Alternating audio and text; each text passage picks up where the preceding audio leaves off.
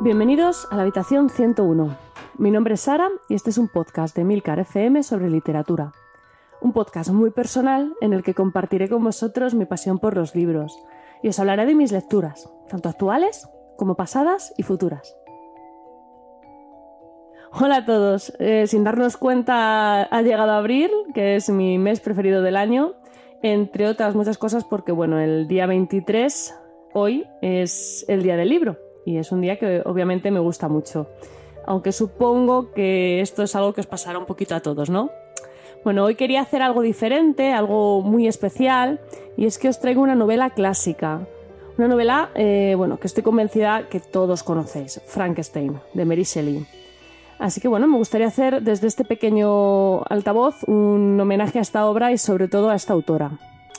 ¿Y por qué os voy a hablar de esta novela? Bueno, lo primero porque me parece increíble que una, novela que supera los 200 años trate temas que siguen preocupando a los autores de ciencia ficción actuales. Lo segundo, porque esta historia está considerada por muchos expertos eh, como la primera obra de ciencia ficción moderna. O lo que es lo mismo, porque se dice que con esta historia Mary Shelley inició uno de mis géneros preferidos. Y lo tercero, porque todo lo que rodea a esta novela me parece fascinante y creo que es una historia que merece ser conocida.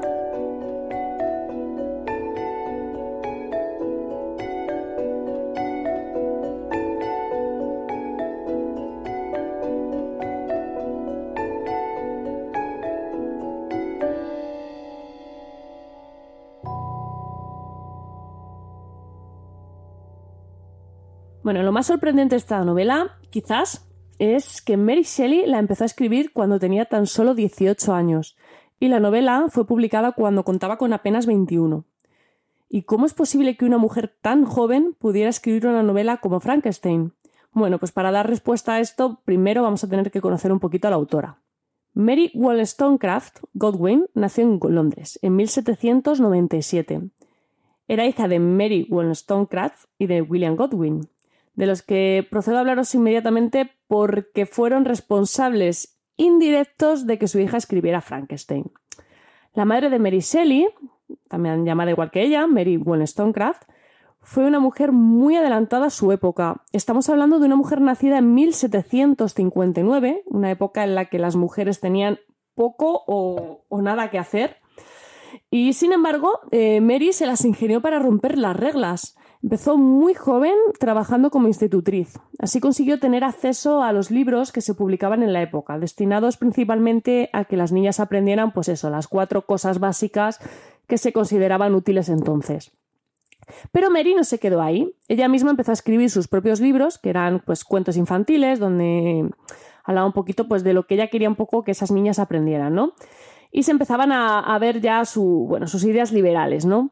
Entonces, así que cuando cumple 28 años, decide que va a convertirse en escritora profesional. Estamos hablando de 1787, cuando algo así era por completo impensable. Consiguió trabajo como traductora en una editorial liberal, y entonces fue cuando escribió dos obras, Vindicación de los Derechos del Hombre y Vindicación de los Derechos de la Mujer, que serían claves en su carrera, sobre todo la última. Eh, una novela, un, un libro donde Mary defendía que la mujer no era inferior al hombre, sino que tenía menos capacidades sociales porque no se la permitía acceder a la educación en igualdad de condiciones que a los hombres.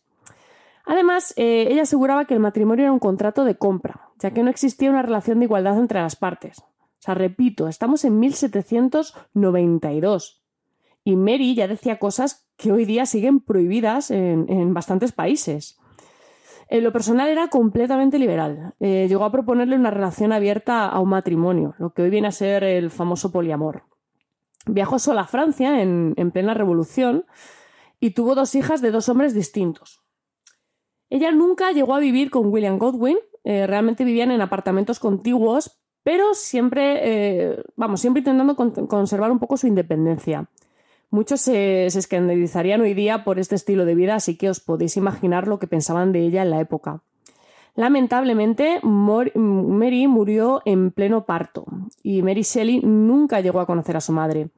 Aunque bueno, sí, por supuesto leyó sus obras y sobre todo eh, la biografía que su padre escribió sobre ella, una biografía que fue un auténtico escándalo en la época, como bueno, supongo que estaréis imaginando. William Godwin era político y escritor, y se dice de él que fue uno de los precursores del pensamiento anarquista. Además, eh, Godwin tenía una librería en Londres, lo que facilitó el acceso a su hija Mary pues, a los libros desde que era pequeña. Además, era eh, un hombre que también se preocupó de que ella recibiera una, educación bastante completa. Así que tenemos a, la joven Mary, una mujer culta, educada, que ha crecido rodeada de intelectuales, porque era la compañía que frecuentaba su padre, y bueno, que además siente una gran admiración por su madre, que es una feminista liberal, una mujer muy apasionada que vivió ajena por completo a las convenciones sociales. Y en este escenario aparece Percy, Percy Shelley.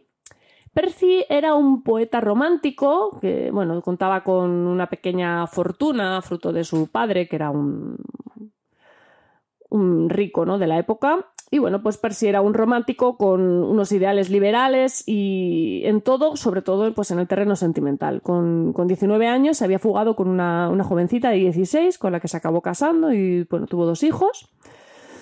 Y bueno, él sigue casado cuando eh, cuatro años más tarde conoce a Mary Godwin. ¿Y qué hace? Pues repite la jugada, porque Mary además tenía 16 años también. Y aquí es donde viene el drama os contaba antes que William Godwin y su mujer eran una pareja liberal. No creían en los convencionalismos y, bueno, de hecho se casaron únicamente por, por Mary, porque, bueno, en la época que tus padres no estuvieran casados, pues era un problemón, claro. Pues bien, cuando William Godwin descubre que su hija se ha fugado con Percy, entra en cólera y le retira la palabra. Que la verdad es que siempre me he preguntado qué hubiera hecho la madre de Mary en esta situación, pero bueno, nunca lo sabremos. Os podéis imaginar lo que pasaba por la cabeza de Mary. A fin de cuentas, eh, si ella tenía esa mentalidad tan abierta, era gracias a sus padres. ¿Por qué la rechazaba justo por hacer aquello con que ellos habían defendido y sobre todo sobre lo que tanto habían escrito? Bien, ¿os suena de algo todo esto? Bueno, pues es exactamente el conflicto eh, que trata Frankenstein. En la novela el monstruo es rechazado por su creador y en la vida real Mary fue rechazada por su padre. Y así es como una chica tan joven escribe una de las novelas más importantes de la literatura. Se ha especulado mucho sobre lo que trata Frankenstein. He leído teorías, la verdad es que de lo más locas, eh, teorías que podrían ser muy ciertas, pero bueno, yo esto es, esta es mi creencia, esto es lo, que yo creo, que es sobre lo que escribía Mary, es la, temática que más me cuadra. Y es que creo que Mary hablaba de algo que conocía muy bien, el sentimiento de rechazo, un sentimiento que es universal. Y esa es posiblemente la magia de Frankenstein. Es una novela que utiliza la ciencia ficción para hablar de algo con lo que cualquiera puede identificarse.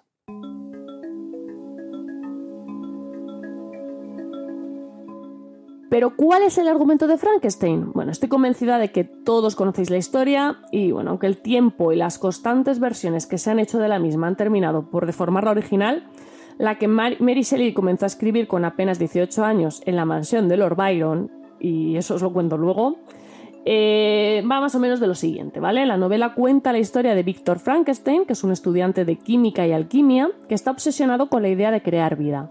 Es por ello que crea una criatura hecha a base de pedazos de cuerpos, bueno, y, le da vida. Y nada más ver lo que ha creado, pues Víctor se asusta y huye. El monstruo, eh, al sentirse rechazado, empieza a planear una venganza contra Víctor una venganza contra Víctor y bueno, todos los que. toda la gente a la que Víctor quiere, ¿no? Bueno, como veis, y contrariamente al mito popular, Frankenstein no es el monstruo, es su creador. En la novela original el monstruo no llega a tener nombre en ningún momento, pero ese es uno de los errores más comunes que se cometen con esta historia. El segundo es eh, llamar a Víctor Frankenstein Dr. Frankenstein y el tercero asumir que el monstruo cobró vida tras una descarga eléctrica. ¿Por qué no? En la novela no tiene lugar la famosa imagen que a todos nos viene a la cabeza de manera inevitable al pensar en Frankenstein, eh, la camilla, el monstruo tendido y esa descarga eléctrica que le da vida. La electricidad eh, no comenzaría a utilizarse de manera práctica hasta 1833, con el telégrafo de Samuel Morse, y Edison no inventaría la bombilla hasta 1880. Sí es cierto que Benjamin Franklin ya había realizado sus famosos experimentos de los rayos en 1752 y que, se conocía la existencia de la electricidad, pero era algo extraño en 1818, algo que aún no se comprendía y que bueno, que la mayoría de los casos incluso se desconocía. Se puede decir que era el misterio científico de moda, ¿no? Era lo que todos querían un poco saber. Eh, todos querían, pues eso, saber un poco más sobre la electricidad, pero de momento se sabía muy poco. Mary Shelley, que, bueno, como os he dicho antes, estaba acostumbrada a moverse entre los intelectuales de la época, obviamente conocía de su existencia. Incluso llega a, nombrar la electricidad en el primer capítulo de la novela, cuando habla de la infancia de Víctor. En una de las escenas, Víctor eh, presencia como un árbol es fulminado por un rayo y le pregunta a su padre por su origen. A lo que el padre, pues bueno, le responde que se debe a la electricidad producida por truenos y relámpagos. E incluso, bueno, dice que construye una pequeña máquina eléctrica con la que realiza una serie de experimentos. Es posible que de ahí venga la idea que más tarde se utilizaría en las adaptaciones cinematográficas, pero lo cierto es que la novela Víctor nunca llega a confesar cómo consiguió dotar a su criatura de vida. Pese a que de hecho es interrogado varias veces al respecto, él siempre eh, evita contestar la pregunta con la excusa de que bueno, no quiere que se repita semejante hazaña.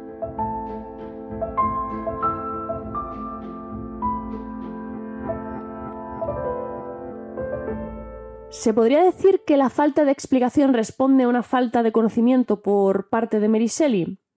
Bueno, lo cierto es que Mary Shelley era bastante culta y personalmente creo que podría haber ofrecido una explicación bastante digna, pero ella simplemente prefiere que sean los lectores quienes hagan ese ejercicio.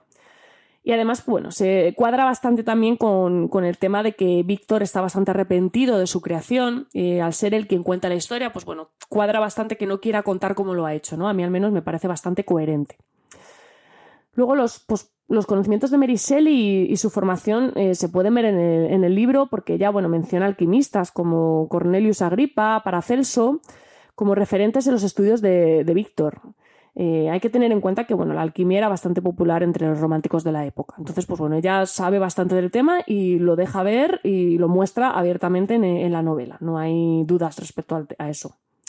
Y bueno, sobre si Víctor Frankenstein era o no era doctor, bueno, en la Universidad de Ingolstadt, donde él estudia, Víctor se decanta por las ramas de la filosofía natural, que era una especie de, física de la época, ¿no? Era el antecesor de la física, y la química, influido por bueno, uno de sus profesores, pero no llega nunca a terminar sus estudios. Los abandona, de hecho, para dedicarse plenamente a su trabajo en el laboratorio. Y bueno, el proyecto que, termina con, la creación de, de ese monstruo, ¿no? Por lo tanto, pues no se puede afirmar que sea doctor, ya que ni siquiera completa su formación académica.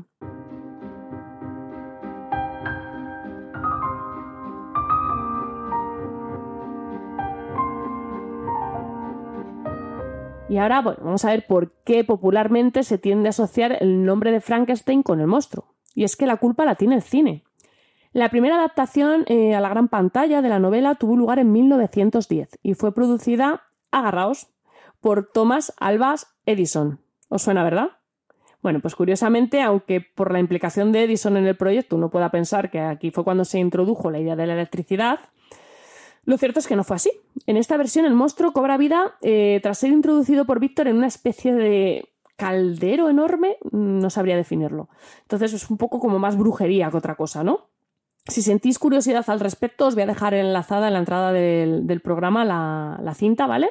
Os recomiendo su visionado porque son como 14 minutos y es que es pura historia del cine. Entonces, este es, la verdad es que es bastante interesante. Y bueno, en realidad la culpa de que durante años hayamos pensado que el monstruo cobraba vida gracias a la electricidad la tiene la versión cinematográfica de Universal Pictures en 1931. Es una película que ni siquiera se basó en el libro, sino en una obra de teatro que estaba inspirada en la, historia de Shelley. Y bueno, esta película le debemos esa imagen típica del monstruo, la atribución del apellido de su creador a la criatura y sobre todo la famosa escena de la electricidad. En España además también le debemos a los traductores lo de pensar que Víctor Frankenstein era doctor, ya que el título eh, en nuestro idioma se tradujo como el doctor Frankenstein. La película tuvo muy buena acogida y entre el 31 y el 42 estrenaron varias películas con títulos como La novia de Frankenstein o El hijo de Frankenstein, que bueno, que como podéis ver inducen claramente a error. Y bueno, es muy curioso, pero la novela de Mary Shelley nunca ha sido adaptada fielmente a la gran pantalla y de hecho la versión cinematográfica es la que realmente ha conseguido mantenerse en el imaginario popular, la que ha creado el mito de Frankenstein. En total existen como unas 93 versiones de Frankenstein en tres idiomas distintos, inglés, español e italiano Y eso dejando fuera las adaptaciones televisivas, que son otras tantas. O sea que mucho Frankenstein en la gran pantalla, ¿no?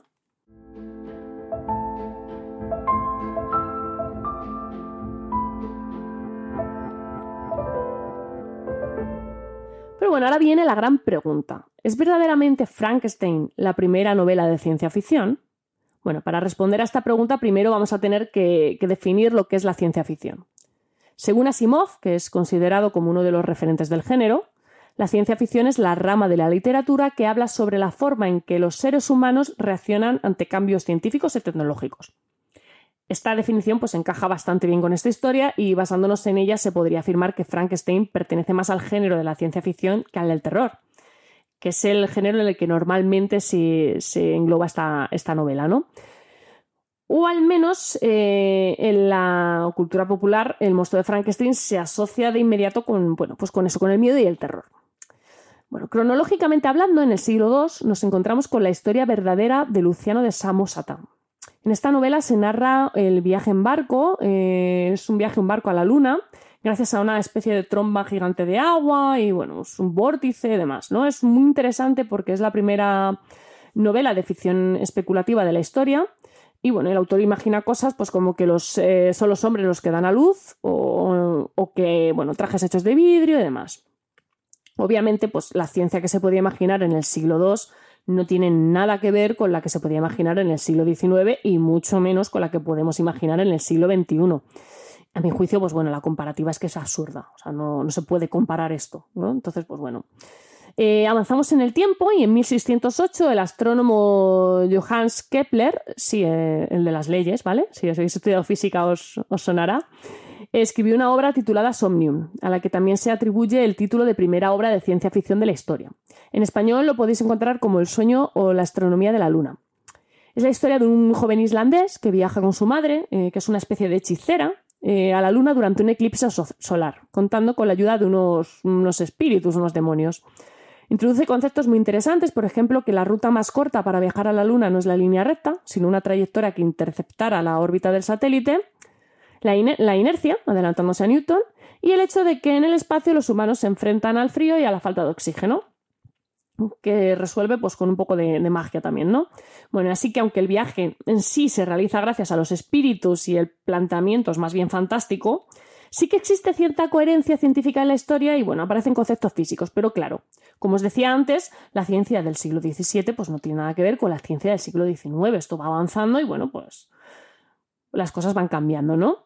Y como curiosidad, bueno, eh, esta novela eh, le salió bastante cara a, la madre del autor, porque se asumió que, bueno, como en aquella época tenían poca imaginación, no lo sé, la verdad, asumieron que el personaje de la novela pues estaba basado en ella, y como la madre del protagonista era una bruja, pues ella también, ¿no? Y la acusaron de brujería.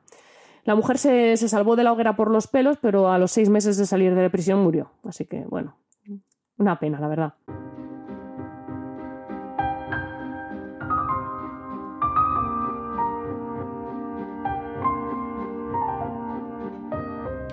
Así que bueno, en conclusión, se podría decir que sí existieron obras de algo parecido a la ciencia ficción antes de Frankenstein. Recordemos que el género como tal no nace hasta los años 20, o sea, como ciencia ficción, ¿vale?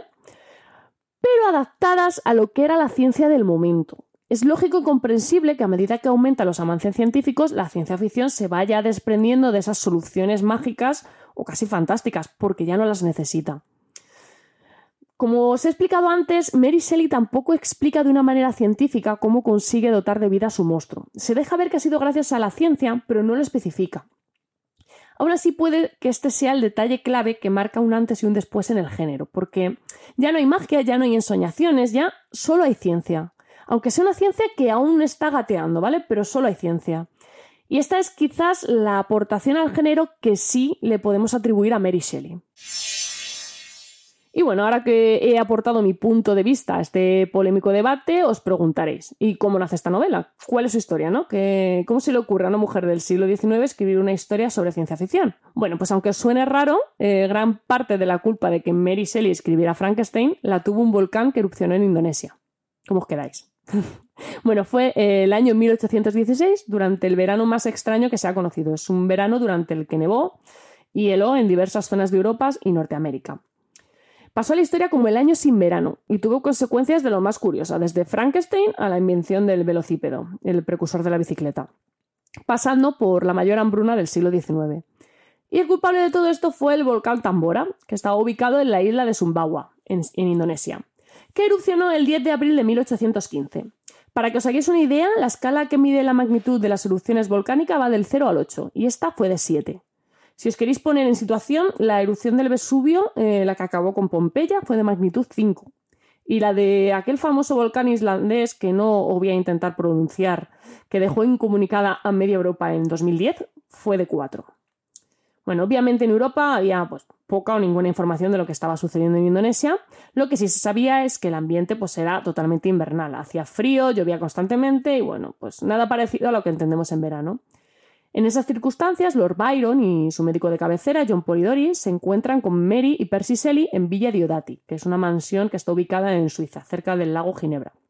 Ellos se juntan allí y bueno, pues como el tiempo es frío, gris, lluvioso, pues ¿qué hacen? Pues se reúnen en torno a la chimenea para conversar y se les ocurre, pues leyendo historias de fantasmas, ¿no? Pues Lord Byron propone que ¿por qué no escriben ellos unos relatos de terror? Pues bueno. ¿por qué no, no? Bueno, pues de los que estaban allí, de los escritores que estaban allí, solo Mary y Polidori terminaron sus historias. Frankenstein y el vampiro, respectivamente. Esta última, la de Polidori, fue una novela eh, interesante porque inauguró el mito del vampiro romántico. De hecho, es la novela en, la que más tarde se inspiraría Bram Stoker para crear Drácula. Así que bueno, menuda, idea que tuvo Lord Byron, aunque no acabara su historia de, de hacer este, este, esta apuesta, ¿no? No me extraña que, esta noche haya pasado a la historia. ¿Y qué pudo inspirar eh, a Mary, aparte del mal tiempo, el desafío de Lord Byron y la relación con su padre? Que, ¿Cómo terminó una historia de terror convirtiéndose en ciencia ficción? Pues bueno, en la edición de 1831, la propia Mary Shelley escribe una introducción en la que aclara qué eh, inspiró su historia. Fue una conversación entre Percy Shelley y Lord Byron sobre los experimentos de Erasmus Darwin con el galvanismo. Eh, sí, sí, el, abuelo de Charles Darwin. También menciona un relato que estaba leyendo esos días en el lago Ginebra, que iba, pues, era una historia de fantasmas de origen alemán, que estaba recogida en una antología y que fue la que, bueno, como os he dicho antes, la que provocó un poco que se lanzara ese reto. Además, el subtítulo de la novela es Frankenstein o el moderno Prometeo, y se dice que tanto Byron como Percy Shelley habían leído la obra de Esquilo, Prometeo encadenado. Pues bien, una de las leyendas que existen sobre Prometeo dice que fue él quien creó el hombre a partir de arcilla. Ahí acaba toda similitud con el mito clásico, porque bueno, esta vez no son los dioses quienes castigan a Prometeo, sino su propia criatura, ¿no? Y bueno, sobre la ciencia que aparece en el libro, y entre comillas esto porque, como os he dicho, en ningún momento se menciona de manera específica, ¿vale? Pero bueno, podríamos hablar del galvanismo, que, ya os he mencionado. Se sabe que Mary Shelley eh, estuvo presente en algunas de las demostraciones galvánicas que tan de moda estaban en la época y que a Percy Shelley le entusiasmaban. Eh, básicamente lo que Galvani descubrió fue el impulso nervioso. Lo que hacía era pues, aplicar una pequeña corriente eléctrica en la médula espinal de un animal muerto y pues producía pues, los espasmos musculares, lo, normal. De hecho, bueno, el sombrero de Galvani, Giovanni Aldini, hizo un experimento de galvanismo en 1803 con un criminal ejecutado. Pues bueno, podéis imaginar la gente que estaba presente, pues que alucinaron, ¿no? Bueno, se ha especulado mucho sobre si, por tanto, era el galvanismo lo que dotaba de, vida al monstruo creado por Frankenstein, pero bueno, lo cierto es que como no se menciona nada en la novela, no lo podemos saber. Y como os comentaba antes, la electricidad era una gran desconocida en la época, pero Meliseli estaba acostumbrada a moverse en los círculos pues, intelectuales de entonces. Humphrey Davy, que era amigo de su padre, fue pionero en el estudio de la electricidad en Gran Bretaña y mentor de Faraday. De hecho, el, profesor de Victor, de Frankenstein repite algunas frases que se pueden encontrar en los libros de Davy.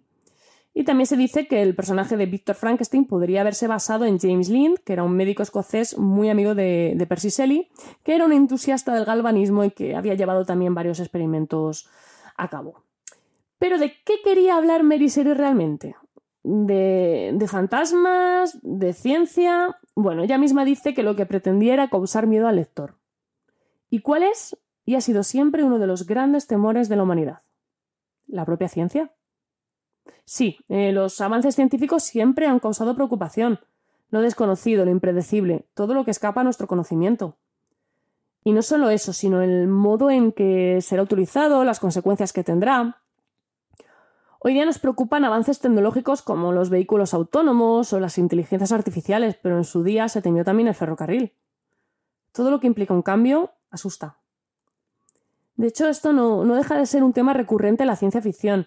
Si nos paramos a reflexionar sobre todas las historias de androides e inteligencias artificiales, tienen en parte ese conflicto en el que la creación exige responsabilidades a su creador en el que se plantean cuestiones éticas y morales en torno a esas vidas creadas artificialmente. Y, sí, eh, estoy pensando en Blade Runner. De hecho, estoy convencida de que si Mary Shelley hubiera escrito su novela hoy día, el monstruo sería un androide soñando con ovejas eléctricas.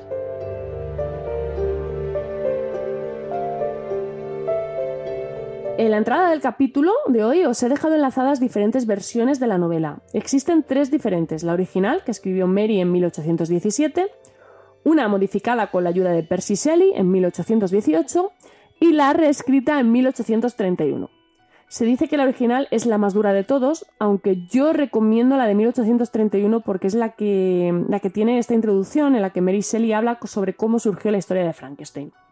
Y bueno, es en esta introducción donde Mary menciona la presión a la que estaba sometida como escritora, incluso antes de haber escrito algo. Ella era hija de dos grandes escritores y estaba casada con uno de los poetas británicos más populares de la época. Era normal que bueno, se sintiera presionada. Todo el mundo esperaba que ella también se convirtiera en una gran escritora.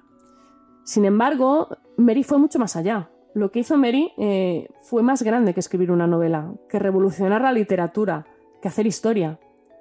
Mary, como su Víctor Frankenstein, creó vida. Y es que Frankenstein es mucho más que un libro.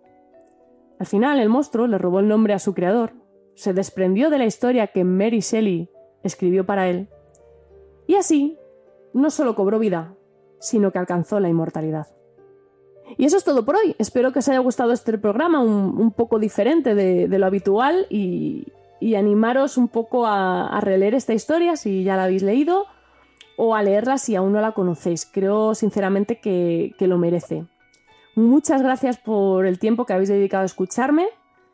Eh, ya sabéis que tenéis los medios de contacto y toda la información y enlaces de este capítulo en emilcar.fm barra habitación 101, que podéis contarme lo que queráis, que me encanta leeros, que me encantan vuestros comentarios y que si tenéis dudas, preguntas, bueno, pues estoy ahí disponible, ¿vale? Muchas gracias de nuevo y si me estáis escuchando desde la aplicación Overcast y os ha gustado el capítulo, pues os agradecería mucho que le pusierais una estrella para recomendarlo y así poder llegar a más gente.